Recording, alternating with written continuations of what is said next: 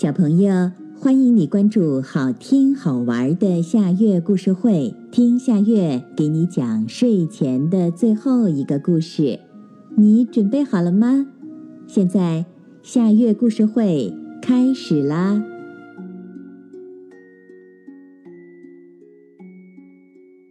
皇帝鱼的红宝石。皇帝鱼一觉醒来，发现王冠上的一颗红宝石不见了。那可是他最心爱的宝贝呀！皇帝鱼召集一列宫廷护卫，四处搜索红宝石。海马护卫翻查着墙壁上挂着海星图案的壁画，小虾侍从在飘动着的海带窗帘里搜寻，飞鱼骑士游向五颜六色的贝壳铺成的庭院，可是毫无踪迹可寻。忙碌之际，侍从墨鱼躲在一边，大口的吞咽着什么。皇帝鱼疑惑的游向前问：“莫非你吃的是宝石？”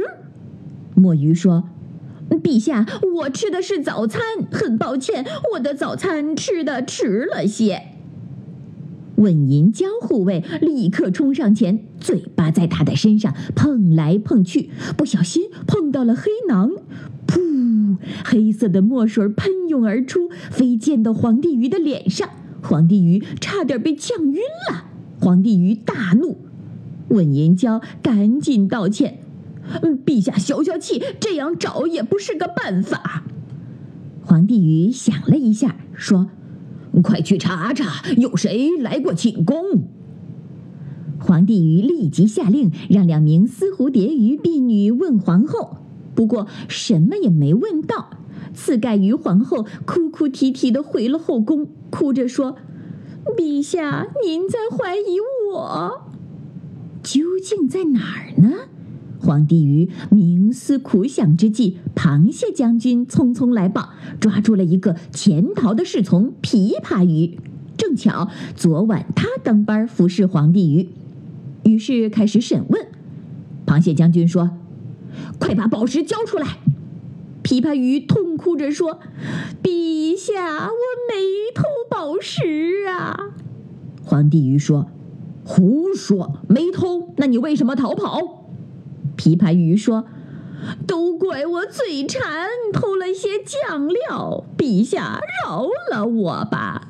不过昨天夜里我拿酱料的时候，看到一个黑影跃出国王的窗子。他在逃跑的途中，不小心被扇贝夹伤了鱼鳍。”皇帝鱼立刻下令，把宫中所有鱼鳍受伤的鱼族都带来审问。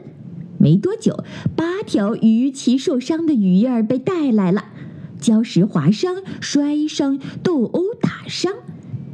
鱼医生验来验去，只剩下最后一身黄袍的总管胡兰子鱼。